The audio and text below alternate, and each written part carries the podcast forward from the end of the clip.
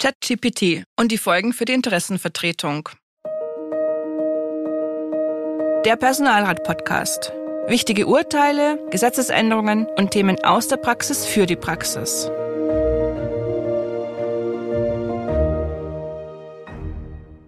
Hallo und herzlich willkommen zur heutigen Podcast-Folge Der Personalrat.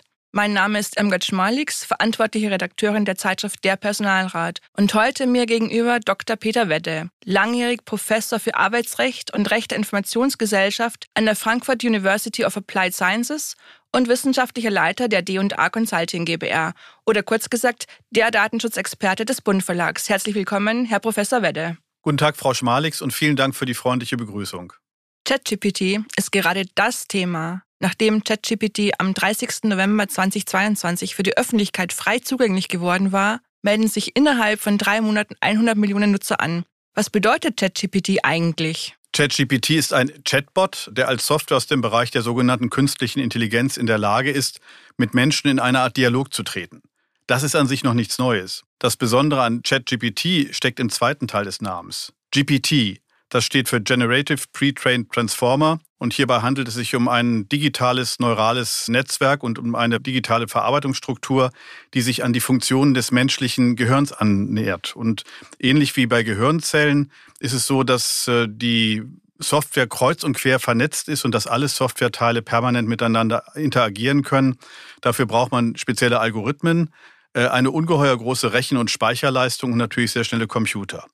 Und auf Basis dieses Konzepts leitet ChatGPT aus Millionen von erfassten Texten universelle Strukturen und logische Regeln ab. Das System lernt also damit und auf der Grundlage des so gewonnenen Wissens und unter Beachtung von zunächst vorgegebenen und dann automatisch weiterentwickelten Algorithmen ist es der Software möglich, logische und plausibel klingende Antworten auf alle Arten von Anfragen zu formulieren.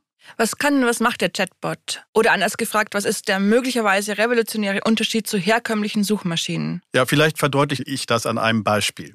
Wenn auf einer großen Festplatte über ein Notebook ein Textdokument per Schlagwort gesucht wird, dann prüfen einschlägige Suchprogramme in der Regel die vorhandenen Dateien nacheinander, Wort für Wort. Das kann je nach Rechnerleistung und Datenvolumen ziemlich lange dauern. Und dagegen sucht eine auf einem neuronalen Netzwerk basierende Software parallel in allen gespeicherten Dokumenten nicht nur nach dem Wort, sondern auch nach Satz- oder Sinnzusammenhängen, in denen dieses Wort typischerweise zu finden ist. Beispielsweise das Wort freundlichen steht ja immer zwischen mit und grüßen, dann würde diese Floskel gesucht und das geht dann blitzschnell. Und mit blitzschnell sind wir wieder bei ChatGPT. Die Software ist mit ihren neuronalen Netzwerkstrukturen in der Lage, ein riesiges Datenvolumen sehr schnell parallel zu erfassen. Das passiert natürlich nicht mehr Wort für Wort oder Zeile für Zeile, das wird zu lange dauern, sondern durch die Verknüpfung von sogenannten Tokens. Das kann man sich so vorstellen, das sind so Modelle aus einzelnen Buchstaben, Satzzeichen, Symbolen, können aber auch Worte und Absätze sein. Und das wird nicht mehr als geschriebenes Wort erfasst, sondern so ein bisschen bildlich. Man kann sich das wie ein Gesicht vorstellen und Gesichter lassen sich einfach vergleichen und Fragen und Aufträge, die erteilt werden, werden auch äh, umgewandelt, analysiert, in Tokens umgewandelt. Und dann ist es relativ einfach wie so ein Gesichtsvergleich, dass geguckt wird, was war die Frage, was würde als Antwort passen. Und der nächste und letzte Schritt ist dann, dann werden diese Tokens wieder umgewandelt in Sprache und zwar auch das eigentlich Wort für Wort. Da wird immer geguckt, was war das Logischste, jetzt bisher und was ist die, das logischste nächste Wort und so entstehen da Texte, die eigentlich ganz plausibel klingen. Der Einsatz von ChatGPT wird also massiven Einfluss zum Beispiel auf die Arbeitswelt haben. Würde es denn dort am schnellsten Einsatz finden? Ja, in der Arbeitswelt denke ich beispielsweise, dass äh, ChatGPT und vergleichsweise Software dort zum Einsatz kommt, wo mit hohem Arbeitsaufwand, mit äh, hohem Personalaufwand ähnliche Prozesse und Anfragen abgearbeitet werden müssen. Das ist etwa im Bereich des Bewerbermanagements der Fall oder im Personalservice großer Firmen. Äh, und ChatGPT könnte, kann Anfragen von Bewerberinnen und Bewerbern ebenso beantworten wie von Beschäftigten, sind auch aktive Kontaktaufnahmen möglich und man könnte ChatGPT beispielsweise sogar einsetzen, um eigenständige Bewerbungsverfahren zu strukturieren und dann Vorstellungsgespräche zu führen. Äh, in anderen Bereichen kommt in Betracht die Abwicklung von Kontakten zu Kunden und Bürgern oder Bürgerinnen. Das geht äh, künftig auch nicht mehr nur schriftlich, sondern über ein Sprachmodul ist auch absehbar, dass man mündlich miteinander reden kann. Äh, was ich mir nicht vorstellen kann, sind hingegen Bereiche, in denen rechtsverbindliche Entscheidungen beispielsweise getroffen werden. Das wird man schon aus Haftungsgründen weiterhin Menschen überlassen und nicht einer Software. Was bedeutet das jetzt für die Mitbestimmung, sei es für Personalräte oder für Betriebsräte? Leitet der ChatGPT das Ende der Mitbestimmung ein? Nein, ich glaube, das Ende der Mitbestimmung ist überhaupt nicht absehbar. Im Gegenteil. Mitbestimmung wird gerade mit Blick auf ChatGPT wieder an Bedeutung gewinnen. Äh, und es sind eine ganze Reihe von Aufgaben da, die sich da mit Personal- und Betriebsräten stellen werden, äh, um die Anwendung von ChatGPT im Betrieb zu regeln im Sinne der Beschäftigten. Hierzu gehört im ersten Schritt, und das ist eigentlich ganz wichtig, äh, die Wahrnehmung von Informationsansprüchen, die Personal- und Betriebsräte haben.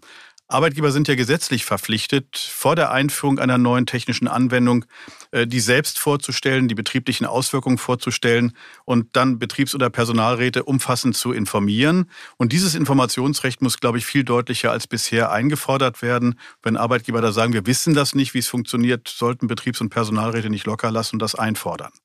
Dann schließt sich äh, im Anschluss die Wahrnehmung von Mitbestimmungsrechten ein und die bestehen etwa bezogen auf die Verhaltens- und Leistungskontrollen, die ChatGPT möglich macht, die Ausgestaltung neuer Arbeitsmethoden oder Arbeitsplätze oder auch bezogen auf den Gesundheitsschutz, weil ja diese Software beispielsweise auch Stress verursachen kann. Und wenn Personal- oder Betriebsräte das selbst nicht können, das ist ja schon teilweise hochkomplex, dann sollten sie sich darauf besinnen, dass sie ja Sachverständige hinzuziehen können. Die Möglichkeit gibt es qua Gesetz, die ihnen helfen können. Ich glaube, unabhängig davon, und das ist mir ganz wichtig, das zu betonen, ist die persönliche Weiterbildung von Gremienmitgliedern.